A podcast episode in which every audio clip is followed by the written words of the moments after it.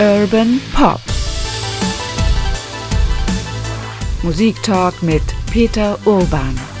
Heute reden wir über Bob Dylan, einen der einflussreichsten, interessantesten, aber auch vielleicht schwierigsten und rätselhaftesten Künstler der Popmusik. Es gibt über keinen anderen Künstler so viel. So viel ist geschrieben worden, so viel recherchiert, so viel geforscht von Professoren, aber auch von Fans. Äh, es gibt vielleicht Vergleiche zu den Beatles, aber ich glaube, bei Dylan sind es noch viel, viel mehr. Möchte er eigentlich gerne ein Popstar sein? Eigentlich nicht, hm. oder? Nee, überhaupt nicht. Er will sich überhaupt nicht festlegen lassen auf irgendwelche Verantwortung Fans oder Leuten gegenüber. Irgendwo steht auch in diesem Moment ein Musiker mit Gitarre an irgendeiner Straßenecke, da bin ich ganz sicher und singt Blown in the Wind oder The Times They Are Changing. Äh, like a Rolling Stone muss man nun jetzt auch schon nochmal sagen, äh, hatte ja auch die Bedeutung, dass er so lang war. Ein Sechs-Minuten-Song, Ein ne? Sechs-Minuten-Song ne? äh, wurde gesagt, ja, der läuft doch nie im Radio. Heute ist unser Thema Bob Dylan, einer der einflussreichsten Solokünstler der Popmusik. Das kann man, glaube ich, sagen. Ein rätselhafter Mann, ein schwieriger Typ, ein, ja, vielleicht sogar schroffer Künstler. Reden wir über Musik. Das ist hier ein Podcast vom NDR. Ich bin Oke Bandixen aus der Kulturredaktion des Norddeutschen Rundfunks. Und bei mir ist auch Peter Urban, Musikredakteurs, Kollege und Moderator seit vielen, vielen Jahren. Hi. Hallo Oke. Peter, wir reden über Bob Dylan und um uns herum hier stehen und liegen überall Platten und Bücher und Zeitschriften und Artikel. Wir haben nicht nur festgestellt, dass es unglaublich viel davon gibt und dass wir die auch irgendwie zur Verfügung haben. Warum gibt es eigentlich so viel Literatur über Bob Dylan? Es gibt über keinen anderen Künstler so viel. So viel ist geschrieben worden, so viel recherchiert, so viel geforscht von Professoren, aber auch von Fans. Äh, es gibt vielleicht Vergleiche zu den Beatles, aber ich glaube, bei Dylan sind es noch viel, viel mehr. Irgendwo steht auch in diesem Moment ein Musiker mit Gitarre an irgendeiner Straßenecke, da bin ich ganz sicher und singt Blown in the Wind oder The Times They Are Changing.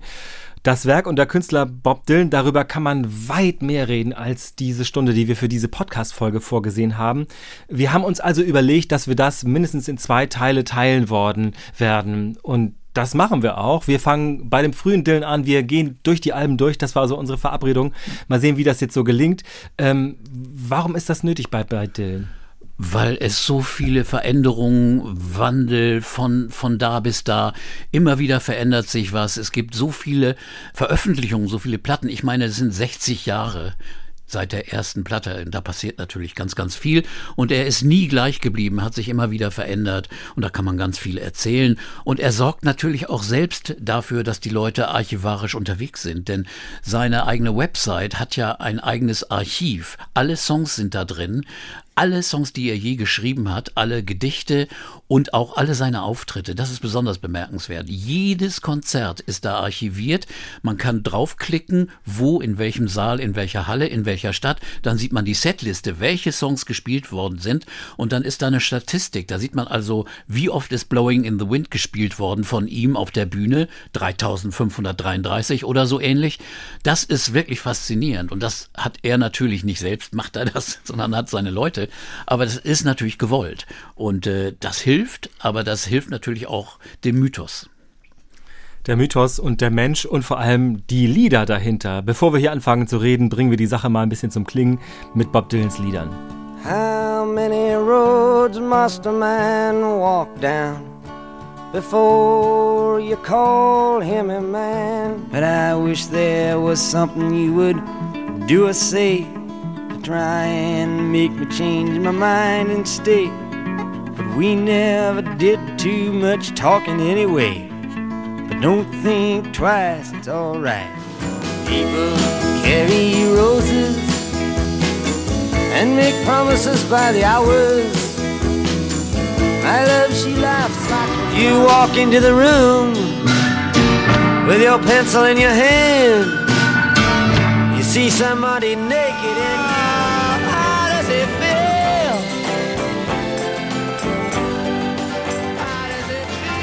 drunken politician leaps upon the street where mothers weep and the saviors who are fast asleep. I wish that for just one time you could stand inside my shoes. You'd know what a drag it is. Ja, da sind gleich viele Songs, bei denen man gleich einhaken kann. Aber wir haben uns ja verabredet, uns ein bisschen zu disziplinieren und wir gehen chronologisch vor. Bob Dylan kommt aus, ja, man denkt eigentlich immer, der kommt von nirgendwo. Man landet automatisch bei No Direction Home, einem Dylan-Zitat, aber er kommt natürlich von irgendwo und zwar aus Minnesota, aus einem kleinen Ort. Duluth heißt der Ort. An der Küste, da ist er geboren, aber ist schon mit fünf, sechs Jahren weggezogen, weil sein Vater bekam Kinderlähmung und konnte dann nicht mehr vernünftig gehen und arbeiten. Und dann zog die Familie zu den äh, äh, Verwandten seiner Mutter nach Hibbing, eine Stadt, die äh, an einem großen Bergbaugebiet liegt. Und man sieht wirklich Bilder von Hibbing. Äh, da ist die Hauptstraße und dahinter sind schon die Halden von Kohlebergen. Also, also nichts besonders Hübsches, also ziemlich, ziemlich öde. Und da ist die Familie hingezogen. Der Vater hat dann bei den, bei den Brüdern der Mutter in einem Hardware-Store, also einem, äh, wie, wie nennt man das, Eisenwarenladen heißt es bei uns, gearbeitet und äh, einem Elektrikladen. Und äh, das hat er getan. Und äh, die Mutter, äh, wie der Vater, waren also auch Nachfahren von äh, jüdischen Einwanderern. Äh, der Vater auf der Vaterseite aus Odessa, aus äh, der jetzigen Ukraine, Mutterseite aus Litauen. Deren Eltern waren äh, um die 20, in den 20er Jahren nach Amerika gegangen, aus Flucht vor dem Pogrom, die es damals auch schon gab, und sind eben in Minnesota gewesen, wo es eine kleine, enge jüdische Gemeinde gab. Und äh, so ist Dylan aufgewachsen. Ja, dann noch unter seinem eigentlichen Namen, logischerweise nicht äh, unter seinem Künstlernamen Bob Dylan, also Robert Allen Zimmerman. Genau. So ist ja seine eigentliche, sein Geburtsname gewesen. Hm, ja, natürlich fragt man sich dann, wie kommt Bob Dylan eigentlich dann äh, zur Gitarre und zur Folkmusik? Ähm, wahrscheinlich hat er es im Radio gehört, nehme ich an, oder? Er hat viel Radio gehört. Er war also jemand, der immer sehr musikinteressiert war, hat auch schon mit zehn äh, Sendungen gehört mit Hank Williams und, und diesen ganzen Country-Sängern, aber auch mit Folk-Sängern, mit Blues-Sängern, äh, Muddy Waters, Odetta, die äh, afroamerikanische Folksängerin. Das hat ihn schwer beeinflusst und auch natürlich Rock'n'Roll in der Zeit. Hatte auch kleine Bands, trat auf, war jemand, der äh, unscheinbar war, ein Außenseiter und äh, dann gibt's so die Gerüchte, dass er immer weg wollte aus dieser Stadt und aus dieser Atmosphäre. Und er hat dann später die Geschichten erzählt, er sei mit 10, 12, 14, 16 Jahren siebenmal ausgebrochen und bis nach Kalifornien, New Mexico, Dakota, Colorado gekommen. Das ist aber, glaube ich, Legende. Also später wurde das dann nicht wieder äh, betont und wiederholt. Also er hat aber gerne solche Geschichten erzählt, um irgendwie seine Vergangenheit interessanter zu machen, um irgendwie aus dieser Ecke Nordwesten, Minnesota, kalt, äh, unfreundlich, dass er einfach da rauskam, auch, auch gedanklich. Aber äh, wie gesagt, er wollte da nur weg und hat das dann auch getan. Hat zwar vorher mit seiner Rockband Auftritte gehabt, hat als kleiner Pianist bei Bobby V, einem Rock'n'Roller aus der Gegend, gespielt. Aber das war alles nur halbgares Zeug, sagte er selbst. Und erst als er dann nach Minneapolis gegangen ist, an die Uni, da wurde es ein bisschen anders. Da interessierte er sich dann mehr für Folkmusik. Woody Guthrie wurde Vorbild, aber auch Big Bill Brunsey oder Led Belly, die, die afroamerikanischen Bluesmusiker. Und Literatur wurde wichtig. Auf einmal las man dann Kerouac. Also dann las man die Beat Poets und, und das war die Studentenszene. Und das war ja so um 1960, 59, 60 und das war auch eine Zeit, wo also dieser Aufbruch begann, dass also die Jugendlichen, Studenten und so sich lösten von der bürgerlichen Gesellschaft. Die wollten echt was anderes. Und das äh, hat Dylan wohl sehr beeinflusst. Später kriegt er ja dann auch eine ganz eigene Rolle in dieser Gegenkultur, kann man sagen. Ich wollte einmal noch bleiben bei diesen Legenden, die er strickt. Es gibt noch eine andere Spur, die er selbst auch gelegt hat, und zwar, dass er mit dem Jahrmarkt unterwegs gewesen sei. Ja. Und ich habe dann jetzt in einem dieser vielen Bücher, die hier vor uns lesen, auch irgendein Musiker soll später auch mal bestätigt haben, ja, ja, er hätte den auch mal irgendwo gesehen. Und das, das konnte einfach gar nicht sein. Also so ein, so ein Rebell, wie er sich ausgegeben hat, um sich vielleicht interessant zu machen, war er eigentlich gar nicht, oder? Ja, er hat dann auch immer erzählt, er hätte also wie die Hobos früher auf den Eisenbahnwagen gesessen und wäre dann übers Land gefahren. Das ist alles Unsinn, glaube ich. Er ist einfach per Anhalter, das machte man damals auch ausführlich und sehr oft, ist per Anhalter dann Richtung New York gefahren, weil er einfach weg wollte. Er ist auch zur Uni gar nicht gegangen. Also er hat lieber in Coffeehouses gespielt. Mit einem Freund hat er Folksongs gespielt und äh, hat bisschen gejobbt, aber, aber die, die Uni hat er von innen, glaube ich, kaum gesehen und war aber fasziniert von der Musik von Woody Guthrie und über Chicago hat er sich auf den Weg gemacht und ist nach New York gekommen. Und das war dann eigentlich der Beginn seines neuen Lebens. Bob Dylan betritt mit seiner Gitarre und seiner Mundharmonika eines der Cafés in Greenwich Village. Das gilt so als so ein Erweckungserlebnis, also ein Urmoment von Dylan. Also man kann das jetzt ja auch ein bisschen übertreiben mit dieser Legendenbildung. Robert Allen Zimmerman hinter sich gelassen und da ist auf einmal Bob Dylan. Würdest du sagen, das stimmt? Da wird so ein Dylan, wird da so geboren, da kommt er so zu sich er selbst. Er hat seinen Namen aber schon vorher, glaube ich, geändert, auch schon in Minneapolis. Und man fragte sich natürlich, warum. Einerseits, er wollte natürlich diese enge jüdische Vergangenheit hinter sich lassen und ähm, auch äh, hieß es, damals gab es auch in Minneapolis antisemitische Strömungen und dem wollte er aus dem Weg gehen und hat sich Dylan genannt.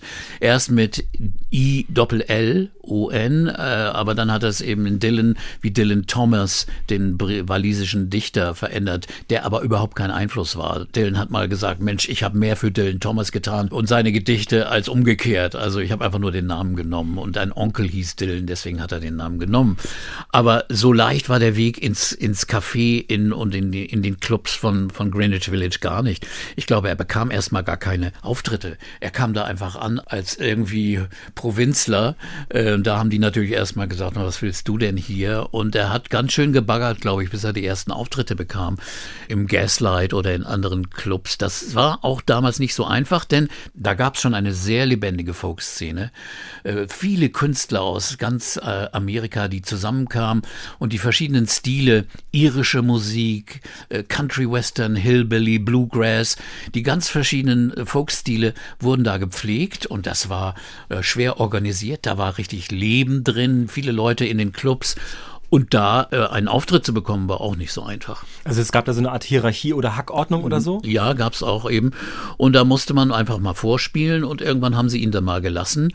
Denn er war ja auch ein ungewöhnlicher Sänger. Er war ja ein kleiner Kerl, schmal auf jeden Fall, sah ein bisschen androgyn aus. Äh, auf manchen alten Fotos denkt man, glaube ich, ist das nun ein Mädchen oder nicht? Und dann machte er den Mund auf, dann sang er aber mit dieser kräftigen und sehr schnarrenden, knarzigen Stimme, ein bisschen näselnd und er selbst sagte, ja, meine Stimme ist eigentlich sehr beschränkt, aber sie passt wohl zu meinen Songs. Während die Folksänger, die damals äh, en vogue waren, auch im Greenwich Village, die sangen ja mit schöner, weicher Stimme, sangen sie diese archivarischen äh, Songs, die sie hervorgeholt hatten aus der Vergangenheit. Also Pete Seeger und diese ganzen Menschen hatten schöne, weiche, volle Stimmen. Und äh, äh, da war es eigentlich ungewöhnlich, dass da jemand, ein weißer Junge wie Dylan kam und dann mehr wie so ein Bluessänger sang.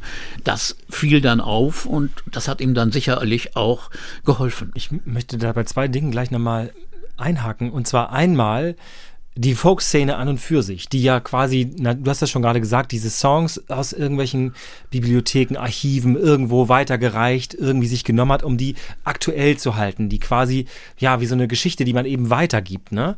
Äh, Dylan hat ja aber auch dann diese Songs gesungen, aber auch eigene äh, kreiert. War das dann üblich, das weiter zu formen und weiter Formen zu nehmen und eigene Songs daraus zu machen? Oder ist das, das war eher unüblich. Die, die meisten sangen eben Songs nach, auch Dylan, ja äh, am Anfang. Und äh, Dylan hat nur hin und da mal eigene Songs eingeworfen, die dann mehr so wie Talking Blues waren. Improvisierte Songs auf einem Akkord, hat er dann irgendwelche Geschichten erzählt und das in seinen Act eingebaut. Er war auch bekannt dafür, dass er schlagfertig war, dass er mit dem Publikum rumspielte, dass er Witze machte.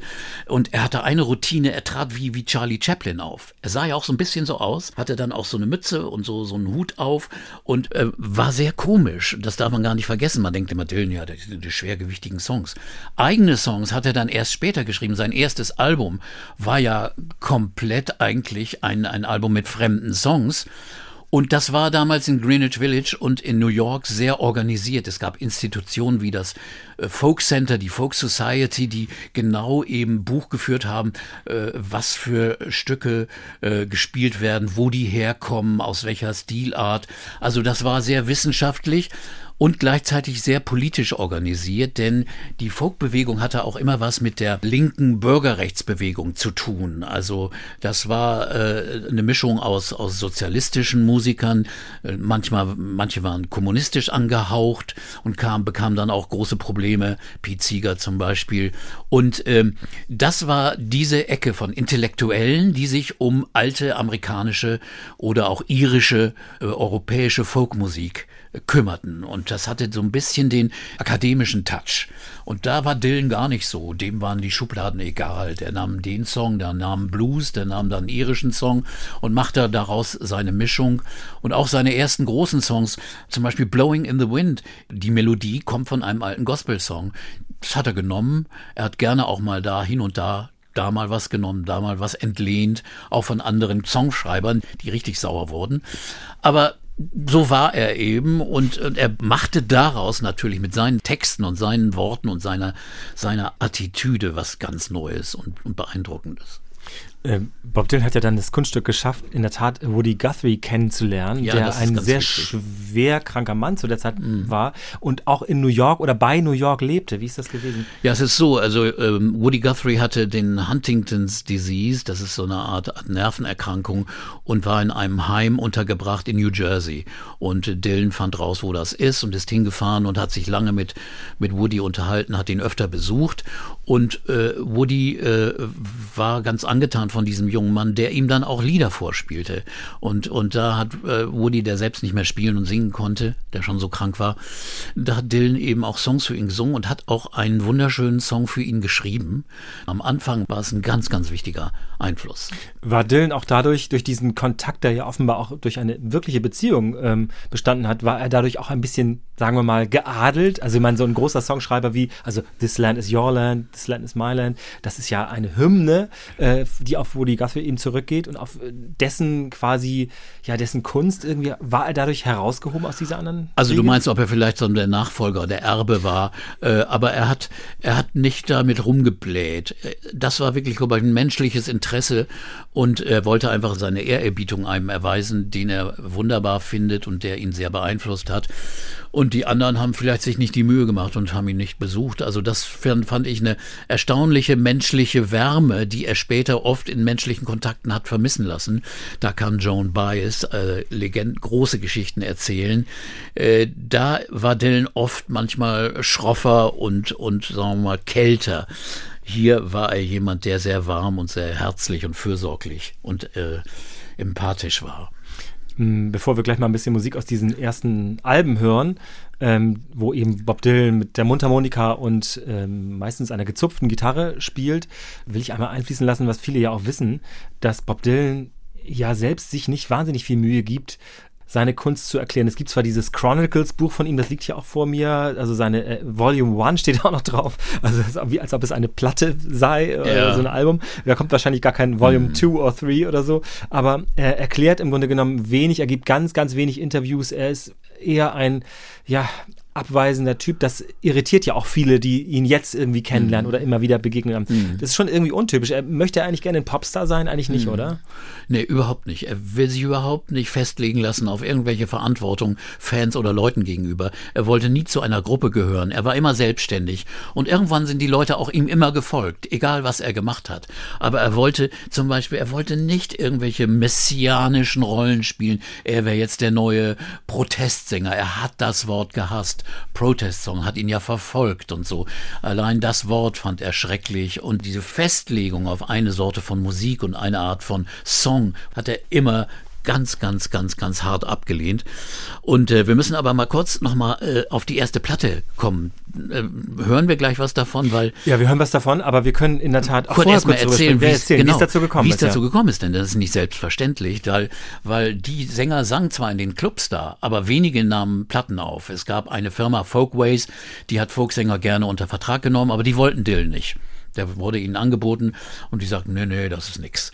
Und dann hatte Dylan Glück, dass ein Kritiker der New York Times, Robert Shelton, hat äh, ihn gesehen, besucht und hat ihn gut gefunden und hat dann äh, seinen Auftritt in Gerdes Folk City äh, in der New York Times äh, äh, beschrieben. Und es war ein richtig großer Artikel und äh, danach waren, waren die Clubs voll, wenn Dylan sang. Das hatte großen Einfluss.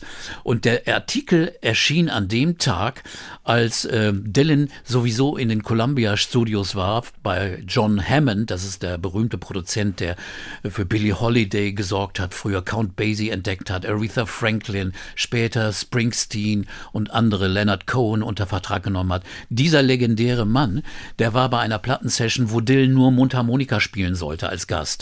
Und Dylan hat ihm diesen Artikel gezeigt der hat ihn gelesen und hat ihn sofort unter Vertrag genommen. Und der kannte Dylan, der hatte Dylan noch nie gehört. Aber er hat dem Robert Shelton geglaubt und gesagt, ey, da muss was dran sein. Und hat ihm einen fünf Albenvertrag, Fünfjahresvertrag angeboten äh, bei Columbia, der einer der, der größten Firma in Amerika. Und Dylan wusste gar nicht, wie ihm geschah und war natürlich dann der König, war also natürlich wahnsinnig stolz und hat dann aber die erste Platte aufgenommen an einem Nachmittag. In, glaube ich, drei oder vier Stunden wurde das aufgenommen, Produktionskosten 400 Dollar. Und äh, hat nur Fremdsongs gesungen, hat sich dahingestellt wie in einem Club und hat die runtergespielt. Da waren dann zwei eigene Songs dabei. Und so war die erste Platte, die einfach Bob Dylan hieß, gemacht. Die floppte dann auch ganz furchtbar, verkaufte nur 5000 Stück. Und äh, erst danach, aber darüber können wir ja nachher erzählen. Nach der Musik, genau. Wir hören ein bisschen auch äh, den einen Song zum Beispiel aus dieser Platte, aber aus den zwei, drei Alben danach hören wir Dylan das Frühwerk sozusagen. I'm out here a thousand miles from my home. Walking a road other men have gone down. I'm your masters of war. You that build the big guns Here that build the death planes. Here that build all the bombs. And it's a hard, it's a hard, it's a hard, it's a hard, it's a hard rain. Gonna fall. Williams and Zinger killed poor Hattie Carroll. With a cane that he twirled around his diamond ring finger at a Baltimore hotel society gathering. Oh, my name, it ain't nothing. My age, it means less. And you better start swimming or you'll sink like a stone. Or the times they are changing. Unverkennbar, Bob Dylan. Wir reden heute über Bob Dylan und seine Musik bei Urban Pop Musik Talk mit Peter Urban. The times they are changing. Ja, ich meine, äh, das kann man natürlich das ist natürlich, dieser Song ist allein schon eine Ikone und die davor, die sind auch wahnsinnig bekannt und sehr, sehr oft von anderen Künstlern später auch aufgenommen worden. Also die Anerkennung, die halt ja immer noch nach, möchte ich sagen. Erstmal war er außergewöhnlich, weil er zum Beispiel Mundharmonika spielte und Gitarre gleichzeitig und hatte dieses Gestell, wo er die Mundharmonika drauf hatte. Und das war auch nicht so normal, das machten auch ganz wenige Leute. Aber, aber die Songs waren das Wichtige. Dann äh, fängt es eigentlich erst bei dem zweiten Album an, The Freewheeling Bob Dylan 63. Da ist er drauf zu sehen mit seiner, seiner damaligen Freundin Sus Rotolo, das habe ich hier vor mir liegen. Dieser Einfluss ist, glaube ich, ganz wichtig gewesen. Ja, diese Familie war eine, eine sehr linksgerichtete politische Familie mit einer sehr, sehr klugen Tochter, Susie, äh, die italienische und französische Literatur studierte und die Dylan auch ganz viele Dinge äh, erklärt und erzählt hat. Viele seiner politischen Songs, aber auch seiner Liebeslieder, die gehen alle um Susie und aber auch Einflüsse von, von französischen Dichtern wie Rimbaud oder Baudelaire oder so weiter. Die hat Dylan, glaube ich, eher durch diesen Kontakt kennengelernt. Die Mutter mochte Dylan überhaupt nicht von Susie, also die wollte die immer auseinanderbringen, aber, aber die waren ja mehrere Jahre zusammen und viele, viele Songs sind auch wirklich, haben mit denen zu tun, weil als Susie mal nach Italien ging, um zu studieren und wusste nicht, ob sie wiederkommen sollte, hat Dylan dann Don't Think Twice geschrieben.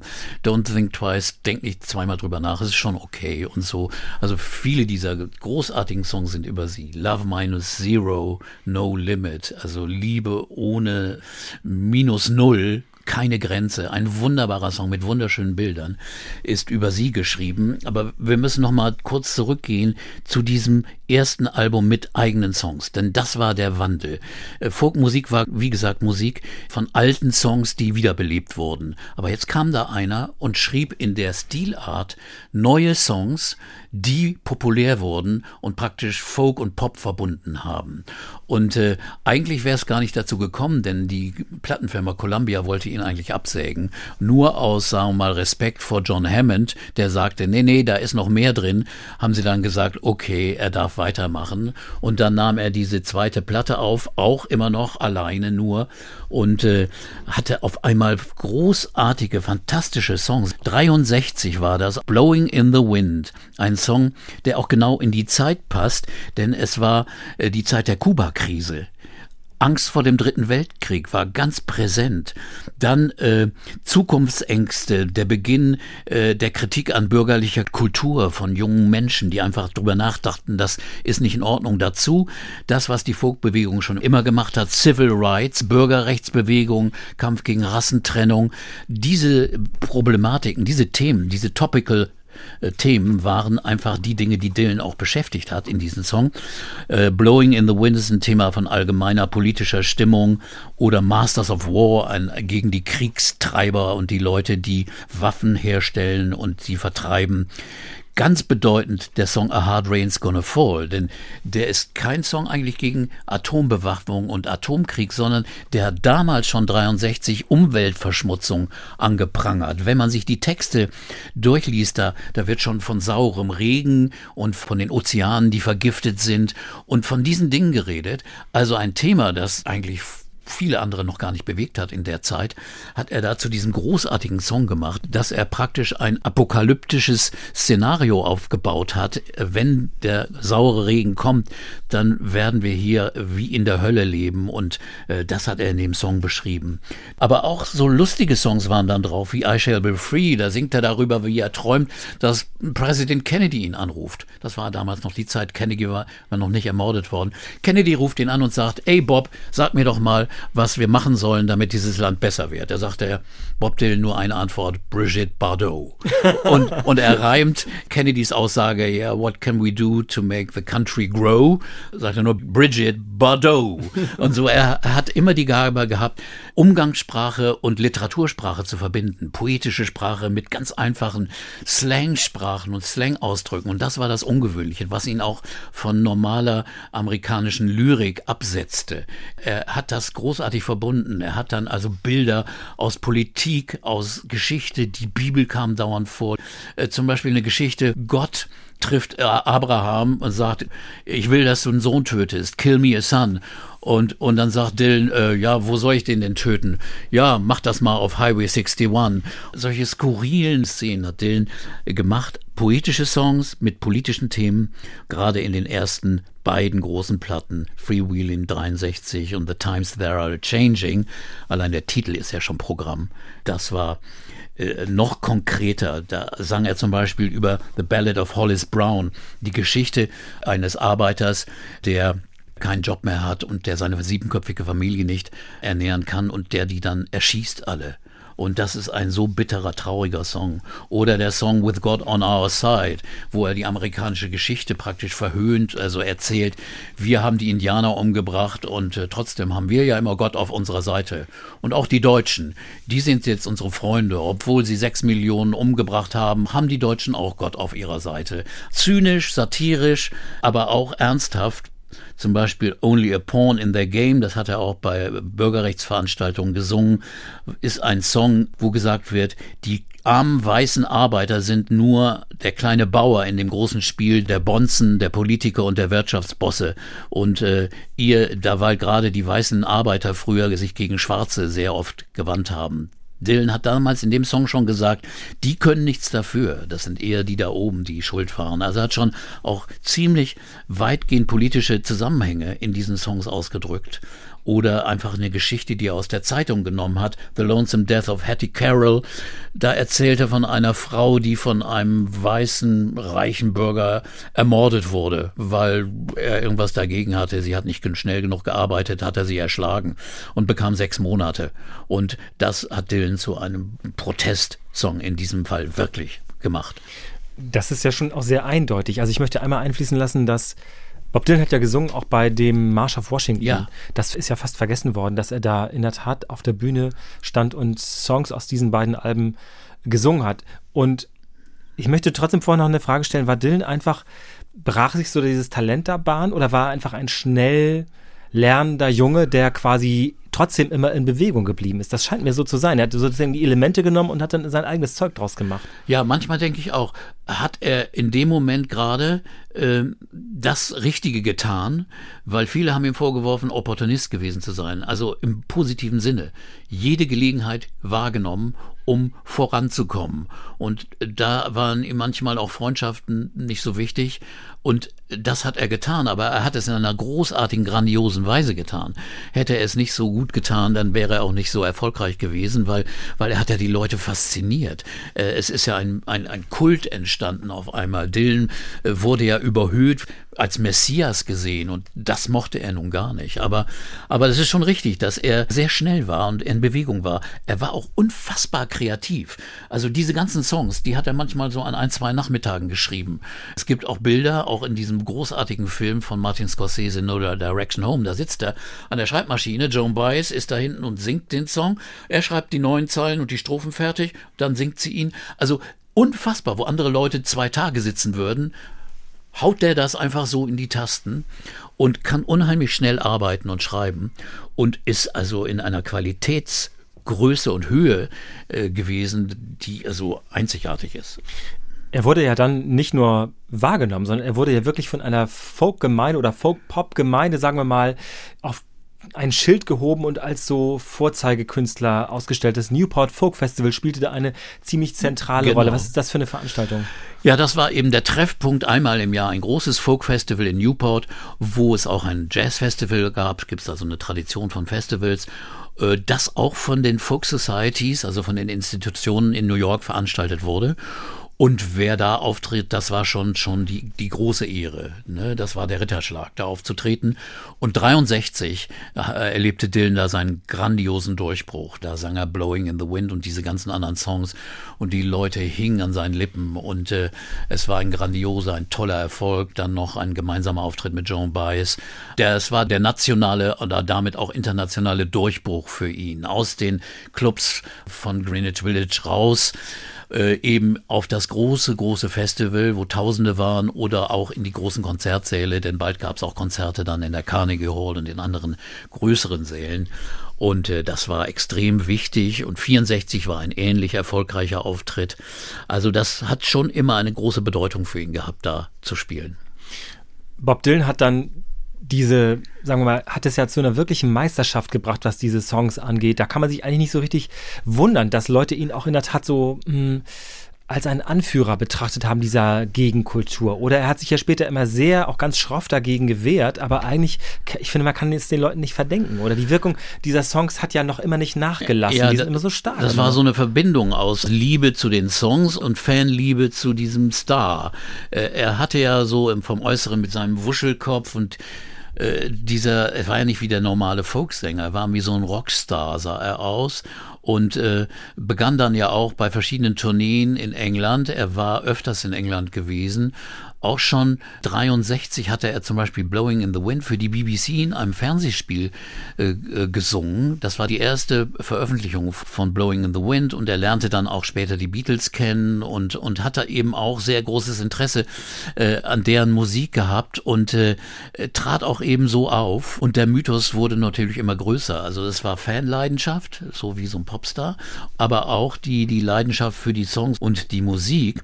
Aber von der Verantwortung für, für diese Themen. Also äh, die Leute wollten, dass er nur Topical Blues, also Themensongs sang, besonders die Folk-Heroen äh, wie Pete Seeger fanden das natürlich toll. Und als Dylan dann anfing, andere Songs zu schreiben, mochten die das eigentlich gar nicht, denn das war nicht koscher für einen Folksänger. Und das war Dylan eben nicht. Er wollte nicht vereinnahmt werden und hat das schon in Songs wie My Back Pages auf dem Album Another Side of Bob Dylan 64, hat er das auch schon geäußert, äh, äh, dass er jetzt anders sei. Er sei damals viel älter gewesen als heute, heute sei er viel jünger. Das war der seltsame, der Refrain dieses großartigen Songs. Oder im nächsten Album, dann hat er äh, gesungen I don't work, work on Maggie's Farm no more. Damit war gemeint, ich, ich arbeite jetzt nicht mehr für euch. Ich bin nicht mehr euer Typ. Ich, ich mache jetzt keine, er nannte es Finger-Pointing-Songs mehr. Songs, die auf ein Problem deuteten. Er macht das nicht mehr. Er wandelte sich und sang immer mehr Songs, die mehr inhaltlich kreativ waren. Also äh, Liebeslieder, Grotesken, Monologe, Visionen, äh, auch die eben eben einfach äh, das Feld erweiterten, in dem er sang. Und das hat ganz wunderbar der, der Kritiker Ned Henthoff, äh, ein Mann, der ihn schon für den New Yorker interviewt hatte und porträtiert hatte und ein Buch über ihn geschrieben hat, äh, toll zusammengefasst und das würde ich ganz gerne mal zitieren, weil besser kann man es gar nicht sagen. Dylans Songs sind immer persönlicher geworden, eine surrealistische Verschmelzung kafkaesker Bedrohung, ätzender Satire und dunkler Sinnlichkeit. Seine Texte sind mehr denn je angefüllt mit purzelnden Worten und ruhelosen Bildern, und sie lesen sich eher wie freie Versgedichte als konventionelle Zeilen. Erwachsene haben immer noch Schwierigkeiten mit seiner Offbeat-Sprache und ihrer Botschaft der Entfremdung zurechtzukommen, aber die jungen Leute sprechen darauf an. Das war nämlich auch noch eine Sache. Dylan sprach diesen Leuten irgendwie mehr aus der Seele. Er sang also eben auch äh, Sachen, man musste gar nicht den Text richtig verstehen, aber die, die Stimmung und die Einstellung, die dahinter steckte, die verstanden auch Leute, die den Text gar nicht, dann Dillen zu verstehen und zu erklären an Texten ist extrem schwierig.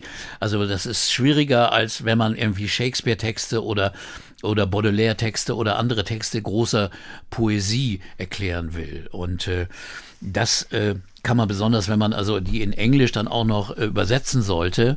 Äh, es fällt einem immer schwer. Übersetzungen sind ja immer nur ein Abklatsch von dem Original, weil Dylan immer ein Autor gewesen ist, der sehr rhythmisch geschrieben hat. Das ist eben der Vorteil, weil er eben Musiker war. Sehr rhythmische Songs mit wunderbaren Alliterationen, also Stabreimen und Reimen, die einfach clever und toll waren, der also auch wirklich mutig und kreativ war. Und äh, dieser Rhythmus in seinen Songs ist wirklich beeindruckend also formal. Es ist einfach, du liest diese Texte und dann singst du sie beinahe schon. So großartig ist das. Und da kann ich nur empfehlen, es gibt eine wunderbare deutsche Übersetzung von Dylan-Texten von Karl Weißner. Damals im 2001 Verlag erschienen. Leider vergriffen, den Verlag gibt's nicht mehr. Wenn man das, dieses Buch noch findet, das heißt Texte und Zeichnungen, Karl Weißner und andere, Jörg Fauser hat einige übersetzt und Karl Weißner, das sind poetische Übersetzungen von seinen Songs. Und die geben eigentlich auch einem deutschen Leser den Eindruck von der Größe dieses Autors.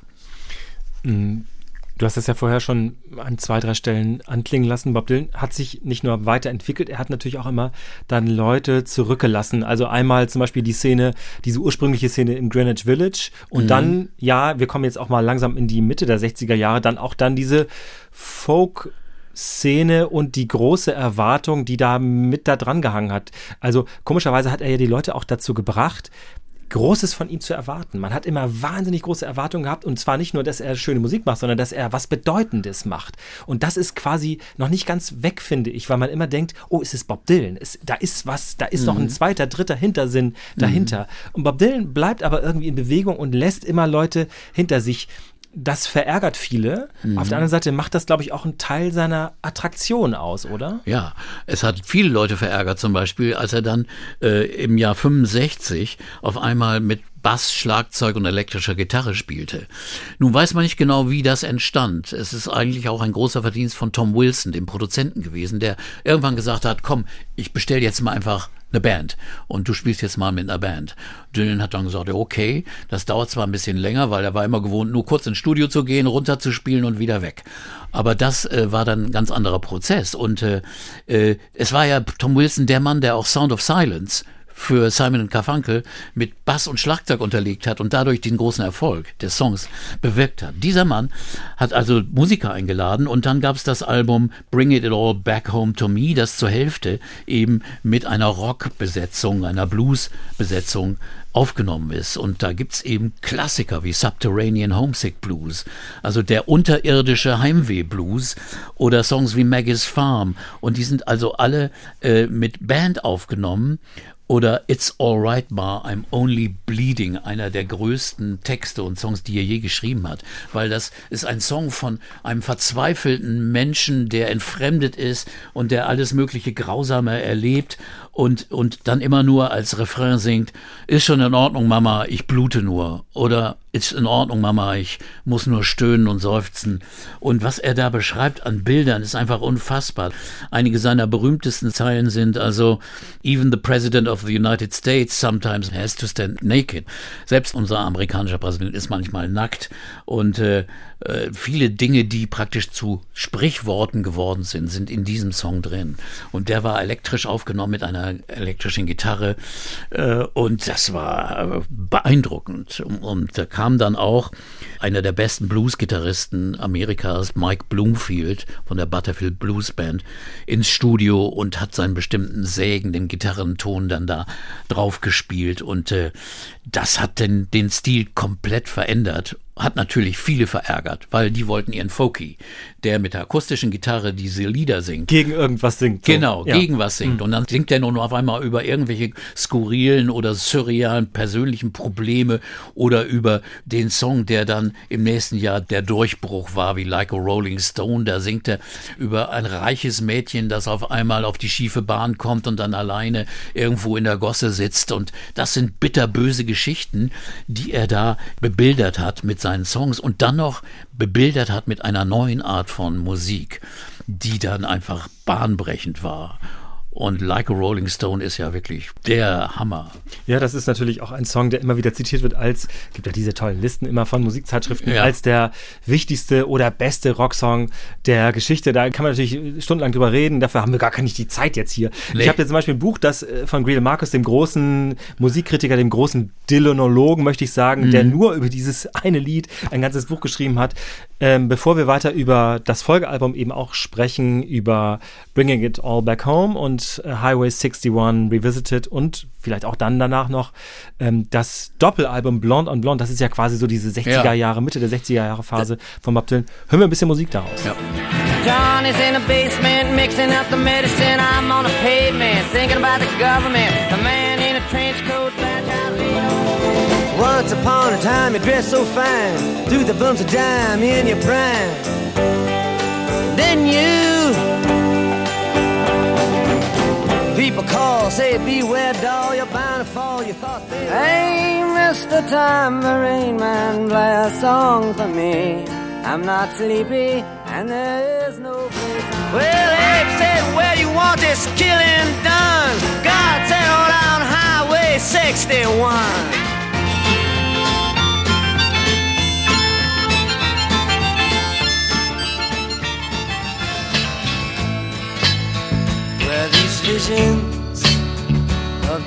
Johanna have not taken. They're selling postcards of the hanging. They're painting the past. Oh, Mama, can this really be the end? To be stuck inside of Mobile with the Memphis Das ist Musik von Bob Dylan. Wir reden hier bei Urban Pop Musik Talk mit Peter Urban über die Musik von Bob Dylan, über die ersten Jahre und wir sind gelandet bei den ja sogenannten elektrifizierten Alben Mitte der 60er Jahre, 65, 66. Ähm, ja auch wieder unglaublich viele sehr bekannte Songs. Ne? Unglaublich viele Klassiker und man muss bedenken, die sind alle innerhalb von knappen zwölf, elf, zwölf Monaten aufgenommen. Also diese drei Alben drei der, der größten Alben der Rockgeschichte sind in dieser kurzen Zeit aufgenommen worden. Und da sind Dinge drauf, die, also It's All Over Now, Baby Blue auch. Man denkt, das wäre ein Abschiedslied, ein Liebeslied, aber es ist eher so eine Endzeitbeschreibung vom Weltuntergang und viele solche Songs, die, die einfach weltbewegend sind. Oder äh, Like a Rolling Stone, muss man nun jetzt auch schon nochmal sagen, äh, hatte ja auch die Bedeutung, dass er so lang war und wurde eine Single. Ein Sechs-Minuten-Song, Ein ne? Sechs-Minuten-Song äh, wurde gesagt, ja, der läuft doch nie im Radio. Der wurde dann geteilt, damit DJs nur eine Hälfte spielen konnten. Aber ich erinnere mich auch, das war meine, eine meiner ersten Singles, die ich gekauft habe. Äh, Beatles, I Feel Fine. Ich hatte Dylan, von Dylan gehört, so diese Songs, diese Folk-Songs und so, äh, weil ich bei den Pfadfindern war und irgendeiner hatte dann die schon mal gehört und dann spielte man die und so. Aber dann 65, dann dieser Durchbruch, dann hatte ich auf diesen englischen Piratensendern Like a Rolling Stone gehört und da habe ich sofort in meiner Kleinstadt diese Single gekauft. Die gab es natürlich im Elektroladen, wo es Fernseher gab. Davor hatte ich auch noch Donovan gekauft, Universal Soldier. Aber ich meine, das ist schon ein anderer Schnack. Dylan, das war weltbewegend. Das war einfach großartig. Und dieser Song, der sorgte natürlich auch für Frust bei vielen Folkfans, der sich besonders äußerte eben in Newport 65. Da trat Dylan auf mit der Besetzung, mit Al Cooper an der Orgel, mit Mike Bloomfield und, und sie spielten 15 Minuten, spielten drei Songs und Like a Rolling Stone zum Beispiel und die Leute booten, also ein Drittel der Leute etwa booten. Und äh, weil es ihnen auch zu laut war, das waren die gar nicht gewohnt, die, die akustischen Gitarren. ne, genau. Es war also, zu laut. Das war einfach, knallte ihnen da in die Ohren. Und, und die haben ihn ausgebuht. Und das passierte dann also bei verschiedenen Konzerten auf der England-Tournee auch, 65, haben die Leute ihn als Verräter beschimpft, als Judas und haben gesagt, äh, äh, du bist nicht mehr der Alte, wo sind denn deine alten Songs und so, wir wollen, dass du wieder deine alten Protestsongs, kommt wieder das Wort. Und das wollte er, das wollte er gar nicht hören. Er, er hat es ja eiskalt geschafft, auch darüber wegzulächeln. Wie der das verkraftet hat, das muss ihn ja furchtbar geärgert haben, dass er äh, hat das Gefühl, ich habe was Weltbewegendes, Tolles geschaffen und die Leute mögen es gar nicht. Also viele Leute.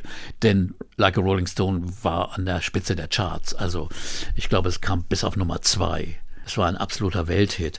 Aber trotzdem äh, war er so, dass er, dass er schon gefrustet war, dass die Leute es nicht so anerkannt haben, wie er sich's gewünscht hat. Und ein Beispiel ist diese Pressekonferenz, wo er in San Francisco spielen sollte. Und äh, Ralph Gleason, ein berühmter Jazzkritiker, nahm ihn zu einer Pressekonferenz. Da sitzen da 150 oder 200 Journalisten und stellen die dämlichsten Fragen überhaupt. Also so richtige Journalistenfragen äh, der schlechten Sorte. Und Dylan sitzt da nur, fasst es nicht, lacht, äh, gibt ganz bissige, schlagfertige, giftige Antworten. Es ist eine großartige Szene, die man auf YouTube sich angucken kann. Die ganze Stunde, diese ganze Pressekonferenz. Und da sagte einer, fragt zum Beispiel hier, äh, sind Sie Sänger oder sind Sie Dichter? Sagt er, hm, ich bin eigentlich eher ein Song and Dance Man. und, und manche Sachen, wo er denkt, was ist das für ein Blödmann? Und dann stellt er auch Gegenfragen. Was meinen Sie? Was? Was haben Sie denn für eine Hose an oder so? Wie ich, sagt der Journalist. Äh, und, und also äh, die, das Musterbeispiel einer lustigen Pressekonferenz. Also Bob Dylan kann sehr lustig sein, das wollen wir mal festhalten. Das zeigt sich in wenigen Momenten, aber er ist sehr hintersinnig und sehr, sehr schnell mhm. im Kopf und sehr schlagfertig. Viele beschreiben diesen Moment, als sie Like a Rolling Stone zum ersten Mal gehört haben, so wie du auch. Wir haben das im Gespräch auch schon mit Wolfgang Niedecken ähm, zu fassen gehabt. Mhm. Ähm, aber auch Bruce Springsteen weiß man, dass er, als er diese Single zum ersten Mal gehört hat, dass das eine Art, ja, äh, Erweckungserlebnis war, dass sich wirklich was verändert hat, weil jemand auch so einen Song machte und so ein Song so gespielt wurde. Also man sprach auf einmal etwas anderes. Es war kein Liebeslied, es war keine Jugendklage irgendwie über eine verschmähte Liebe oder irgendwas in der Art. Nee. Es war irgendwas für Erwachsene, ist das richtig ja, beschrieben? Ja, es war wirklich ganz, ganz andere Themen, die da behandelt wurden auf einmal. Und damit hat er auch zum Beispiel auch die englischen Musiker sehr beeinflusst, äh, Beatles und Stones, die mit ihm auch befreundet waren und sich mit ihm und sich unterhalten haben. Und dann merkt man das auch bei John Lennon, bei manchen Texten, die er dann geschrieben hat, wie die ihn das dann auch beeinflusst hat. Äh, wo Dylan den Einfluss eigentlich äh, der, der Elektrifizierung auch von den britischen Bands gelernt hat. Also er, er hat Leute wie Clapton verehrt, also auch, auch Beatles gefragt, wie kriegt ihr diesen Sound? Also es hat ihn schon interessiert, dass er auf einmal gemerkt hat, ey, da ist noch was anderes. Ich will auch was anderes machen. Ich will nicht stehen bleiben. Und äh, das in der Kombination war einfach fantastisch. Und es hat sehr viele Leute beeinflusst und äh, äh ist aber nicht der einzig große Song, das muss man immer hm. sich merken. Also äh, es gibt gleichartige Songs auch auf diesem Album wie Desolation Row. Das ist äh, ein Song, wo er nur mit einem Bassisten spielt, aber ein Song, das heißt äh, Straße der Verwüstung, erinnert mehr an T.S. Eliot oder große Literatur, wo er also Bilder auf die Bühne bringt von Albert Einstein, der aber ein Obdachloser ist, der eine Zigarette schnort, der dann an Abflussrohren Ohren schnüffelt, weil er irgendwie draufkommen will. Äh, das beschreibt er in einer Strophe. Das sind Bilder, wo du denkst, wo hat er denn das jetzt hergenommen? Waren es Drogen oder ist es jetzt pure Fantasie? Aber Drogen waren nicht so das Hauptthema für Dylan. Äh, später, als er auf Tournee war mit der Band, da nahmen die Amphetamine, Speed, um wach zu bleiben. Aber um kreative Poesie zu schreiben, äh, brauchte Dylan keine Drogen. Der war schon im Kopf so. Und das war eigentlich eigentlich das Überraschende. Hätte man diesem kleinen Jungen aus Hibbing, Minnesota, das zugetraut? was da schon eigentlich alles verborgen war, äh, das haut mich um. Ich, ich habe jetzt mich auch im Rahmen dieser Vorbereitung dieses Podcasts mit diesen ganzen Liedern nochmal wieder beschäftigt und gelesen drüber und die Texte gelesen und dann dachte, was ist in diesem Kopf los gewesen? Fantastisch ist das. Ich zitiere mal auch einen Text von Dylan aus dem Chronicles Buch, wo er über diese Zeit schreibt. Das ist durchaus ein bisschen lakonisch, wie er das immer macht. Äh, er schreibt da über sich selbst, über diese Zeit, wo er eben auch Leute enttäuscht hat, indem er sich quasi ja weiterentwickelt hat. Mm, ich hatte die Schnauze voll davon, dass ich zum Obermufti geweiht worden war, dass man alles Mögliche in meine Texte hineingeheimniste, dass ihre ursprüngliche Bedeutung in etwas Polemisches verkehrt wurde, dass ich zum Oberpopanz der Rebellion ernannt worden war, zum Hohepriester des Protests. Und das geht dann noch mehrere ja. Zeilen so weiter. Der ist offenbar immer noch ziemlich angefasst gewesen. Genau, das, das, hat ihn, das hat ihn höllisch genervt und das hat ihn ja auch noch weiter verfolgt. Es hat ja nicht nachgelassen. Ne? Dann ist er als, als jetzt dieses große Album, dieser Durchbruch, der Skandal in, in Newport und auch auch diese Bu-Arien 65, selbst 66 noch auf Tournee. In England gibt es Bilder und Aufnahmen, wo die Leute buhen und dumme Fragen stellen. Dann hat er trotzdem weiter große Musik gemacht, 66 ist er dann ins Studio gegangen und hat Blonde of Blonde, das erste Doppelalbum, aufgenommen. Ein Album mit fantastischen Songs. Wir haben gerade schon Visions of Joanna gehört oder andere. Und den großen, großen Klassiker, das Epos Sad-Eyed Lady of the Lowlands. Da weiß man nicht genau, wen er da nun meint. Er hatte gerade 65 Sarah Lowndes geheiratet, seine Frau, mit der er später dann auch vier Kinder hatte. Man wusste nicht, ob das Lied über Sarah, es ist aber auch egal. Dylan würde nie sagen, dieses Lied ist über den oder über, über den, weil er sagt, das ist egal, über irgendwas. Er ist ja nur der Mittler, also das fließt aus ihm raus. Er hat auch mal gesagt, er weiß gar nicht, wie die Dinge entstehen, die diesen Visionen kommen, die einfach nur so rausgeflossen. Und er spielt eben auch eine Rolle in vielen seiner Texten. Er hat gesagt mal, äh, also den Schauspieler Laurence Olivier, denn dem fragt man ja auch nicht, bist du wirklich Hamlet, sondern er ist ja nur der Schauspieler. Und so sagt Dylan auch, äh, ich bin nur der Vermittler der Worte, die da rauskommen. Aber ganz ehrlich muss er zugeben, später hat er dann schon mal gesagt, äh, wollen die Leute wirklich so viel Schmerz hören? Da gibt er natürlich zu, dass er mal ernsthaft über, über Schmerzen und traurige und Trennungsgeschichten geschrieben hat. Aber Blond und Blond ist so ein wunderbarer Song, weil er auch so entspannt ist. Also bei, bei Like a Rolling Stone und dem Album davor, da merkte man noch die Aufgeregtheit. Da ist ein also, Druck dahinter, Ja, ne? da ist mhm. Druck, da ist ein bisschen mhm. Chaos dahinter. Mhm. Bei Blond und Blond ist das sehr entspannt, weil sie auch nach Nashville gegangen sind zum Produzieren. Sie haben einen Teil in New York aufgenommen und er ist dann mit zwei Musikern, mit Bloomfield und Al Cooper nach Nashville gefahren, mit den Studiomusikern dort, die also wirklich wie die, wie die äh, Angestellten da saßen und dann ihren Song spielten, danach wieder ein Bier tranken und sich um was anderes gekümmert haben, äh, Karten gespielt haben, sagte Dylan. Die haben die ganze Zeit Karten gespielt und dann äh, sagten sie, ja, wir nehmen wieder auf, okay, Karten weggelegt und haben die wieder gespielt. Aber das hört man nicht. Die spielen so inspiriert und so toll und gleichzeitig so Nashville entspannt, dass Blond on Blond eigentlich mit das schönste Album ist, das Dylan je gemacht hat. Also auch mit Songs wie äh, dem großen Just Like a Woman. Klassische Songs drauf und äh, wie gesagt, ein Album, das man unbedingt, wenn man Fan ist oder auch wenn man Liebhaber toller Musik ist, hören muss, weil es auch die Basis ist für das, was später Amerikaner genannt wurde. Also ein Stil, der Folk und Rock und zusammenbringt mit amerikanischen Traditionen. Der Begriff Folk Rock, der hat Dylan auch nie richtig gefallen.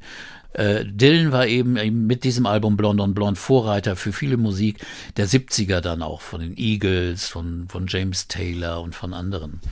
Und äh, gleichzeitig mit einem äh, nächsten Album, John Wesley Harding, äh, wo aber eine Sache passiert ist, äh, die wir unbedingt jetzt nochmal besprechen müssen, denn im September 66 erlitt er einen, einen ganz grausamen Motorradunfall ja, das gilt ja als der Wendepunkt, äh, an dem sich Dylan dann äh, zurückgezogen hat. Mhm. Also offenbar ist er ist schwer verletzt worden. Man ja. weiß nicht wie schwer, aber es war nee. offenbar ein einschneidendes Erlebnis. Es war aber auch ein Break für ihn, die Gelegenheit, jetzt endlich mal Luft zu holen, weil er hat die Zeit dann in seiner, mit seiner Familie in Woodstock in einem Haus verbracht und hat aber, während er dann gesund wurde, auch schon wieder Musik geschrieben, ganz, ganz viele Songs. Das hat man erst später mitbekommen, weil er die dann mit den Musikern der Band, The Hawks waren seine Begleitband, die dann später The Band wurden, in einem, einem pinken Haus wohnten, ein eigenes wunderbares Debütalbum gemacht hatten. Und in diesem Haus nahmen sie die Basement Tapes auf, im Keller nahmen sie viele Songs auf, die später von anderen Künstlern, Manfred Mann oder Julie Driscoll, Wheels on Fire oder Mighty Quinn, äh, äh, zu Hits geworden sind. Die wurden da aufgenommen in sehr, sehr einfacher Form. Also er hat das, diese Pause kreativ genutzt. Er hat sie aber auch genutzt, um aus New York äh, wegzukommen. Er war nach Woodstock gezogen, um auch seine Ruhe zu haben. Aber äh, das holte ihn ein, weil Woodstock wurde auch äh, irgendwie ein Kult. Also das war ja natürlich vor dem Festival. Vor, das, vor, war, das war zwei Jahre vor ja, dem ja. Festival. Aber mhm. Woodstock wurde zum Wallfahrtsort. Da kamen seine Fans oder sogenannten Fans, die brachen in sein Haus ein. Einmal fand er ein Pärchen in seinem Bett äh, äh, und, und er musste sie rausschmeißen. Also Leute haben ihn verfolgt, dass er kurz vorm Woodstock Festival wieder nach New York gezogen ist wo er wieder im Greenwich Village wohnte, in einem Haus, wo das dann weiterging, weil die Leute dann über seinen Zaun oder seine Mauer geklettert sind. Also die Leute haben diesen legendären Dylan, besonders nach dieser langen Pause, wo man nicht wusste, ist Dylan jetzt tot, sagten einige, ist er schwer verletzt, kann er überhaupt jemals wieder Musik machen? In dieser Pause nahm der Mythos noch zu und äh, eben auch die Verfolgung äh, und dass er nun dann wieder weggezogen ist aus Woodstock äh, und auch bewusst bei diesem Festival nicht aufgetreten ist. Er wurde auch gefragt, aber er hat es nicht gemacht, ist dann nach England auf die Isle of Wight gefahren, hat da mit seiner Band gespielt. Äh, der einzige Auftritt eigentlich äh, in der Zeit seit 66 ich will nochmal auf was zurückkommen, was mir in der Tat irgendwie merkwürdig, aber auch wichtig erscheint, nämlich diese Verweigerung. Diese Verweigerung, nicht nur Erwartungen zu erfüllen, sondern auch die Verweigerung zu sagen, ähm, was ist mit mir, ich, da kommt ein neues Album, mhm. also irgendeine Art von Öffentlichkeit irgendwie zu füttern oder zu bedienen. Das hat ja oft mal diese ähm, Attraktivität von ihm noch gesteigert. Das finde ich jetzt ganz bemerkenswert. Man könnte ja auch sagen, na, wo ist der? Der ist eben weg, jetzt gibt es was Neues. Ich meine, es gab in der Zeit mächtig viel spannende Musik und genau. neue Bands, tolle Musikerinnen und Musiker, die ja. spannende Dinge gemacht haben. Wie hat er es geschafft, dass die Leute immer was von ihm erwartet haben? Ja, die haben was von ihm erwartet, aber er hat dann immer auch oft das Gegenteil gemacht, weil gerade 67 zum Beispiel, das war die Zeit von Sgt. Pepper und von, von irgendwelchen psychedelischen, schwer komplizierten Plattenproduktionen. Da stellt sich Dylan hin und nimmt ein ganz einfaches Album auf mit einfachen Songs ohne seine großen Worttiraden, sondern mit sehr kurzen, einfachen Texten. Das ist John Wesley Harding. Der große Song drauf ist All Along the Watchtower mit biblischen Bildern. Der erinnerte noch an frühere Zeiten, aber alle anderen Songs sind eher ganz simpel, so ein bisschen mehr in einer Country Art, äh, Folk Country Art und ganz im Gegensatz zu dem, was gerade en vogue war. Und so war Dylan immer. Er machte oft das Gegenteil von dem, was die Leute erwarteten, aber die Leute sind ihm immer gefolgt. Also er hat sie nie enttäuscht praktisch. Und auch diese Dinge, John Wesley Harding wurde ein Monstererfolg. Selbst die Dinge, die er danach machte, die wir vielleicht in der nächsten Folge mal besprechen sollten, wie, wie Nashville Skyline, wo er dann wirklich Country-Musik spielte, oder ein gruseliges Album Self-Portrait, wo er Covers sang. Selbst da haben die Leute sich nicht enttäuscht abgewendet von ihm. Aber sie wussten, es kommt ja wieder was und es kam dann in den 70ern auch wieder sehr, sehr Spannendes. Aber ich glaube, Dafür haben wir heute überhaupt keine Zeit mehr und müssen Ganz, das verschieben. Wir sehen, Bob Dylan hat es geschafft, auch uns magnetisch an ihm dran zu halten, auch durch, sagen wir mal, Phasen, die schwächer sind. Wir folgen Bob Dylan auch weiter in der nächsten Podcast-Folge. Die machen wir aber nicht als nächstes, weil wir müssen erstmal wieder uns ein bisschen reinarbeiten, ja. oder? Ja, wir müssen erstmal ein bisschen Atem holen. Davor feiern wir Dylans 80. Geburtstag am 24. Mai. Und dann in den nächsten Wochen werden wir dann sehen, wann wir dann weitermachen mit Dylan. Es ist ja ein Thema für das ganze Jahr, eigentlich fürs ganze Leben. Ich weiß gar nicht, ob ihm das gefallen würde oder nicht. Ich bin nee, da immer im das wäre schon, das wär schon zu viel wieder. Das Komische ist ja, man, man landet dann immer, finde ich, bei allen Beschreibungen und bei allen Vorbereitungen immer wieder bei so Zeilen wie sowas wie May your song always be sung. Und das ist ja, ja. auch schon so unglaublich, dass das alles auf Also wie viele legendäre Zeilen der Mann geschrieben hat, das müsste man mal zusammenfügen. Das würde ein wunderbares äh, Booklet geben, also mit großen, großen Zeilen. Urban Pop. Heute haben wir geredet über Bob Dylan. Ja, bis Ende der 60er Jahre könnte man sagen. In der kommenden Folge nehmen wir uns nicht Bob Dylan vor, wir haben schon gerade darüber gesprochen, sondern das Album Abbey Road von den Beatles bekannt nicht nur wegen des berühmten Covers mit dem Zebrastreifen, über den die vier Beatles gehen, sondern auch großartige Musik, oder? Also fantastisch, eines der besten Alben der Beatles und das war ihr letztes Album. Da haben sie wirklich sich so zusammengerissen nochmal nach vielen Streitigkeiten und darüber gibt es viel zu erzählen und das muss man auch nochmal wieder aufarbeiten. Das machen wir beim nächsten Mal. Das war es schon fast für diese Folge. Schreibt uns gerne wieder unter urbanpop.ndr.de. Wir freuen uns immer über das, was ihr uns schreibt. Bewertet uns gerne und gut, wenn ihr mögt, auf den Podcast-Portalen. Ciao, bis dann. Bis dann. Tschüss. Und hier habe ich noch einen Tipp für euch. Also am Schluss kam ja China und das stand so über allem. Das war so mächtig. Mhm. Ich fand das ein bisschen beängstigend, ehrlich gesagt. Aber kannst du das verstehen, dass ich das als beängstigend empfinde oder als bedrohlich? Mhm. Nee? Der Zug der Seuche. Ich bin Lena Gürtler, Reporterin bei NDR Info und begleite seit einem Jahr die Chinesin Ting Tsai. Sie kommt aus Shanghai und sitzt seit dem Corona-Ausbruch in Deutschland fest. So, aber ich weiß nicht, wie man wohnt. Du, meinst, du weißt nicht was? Ich weiß nicht, wo die Corona wohnt. Wo Corona wohnt? Nee, das weiß ich auch nicht. Ich meine, so Corona wohnt irgendwo?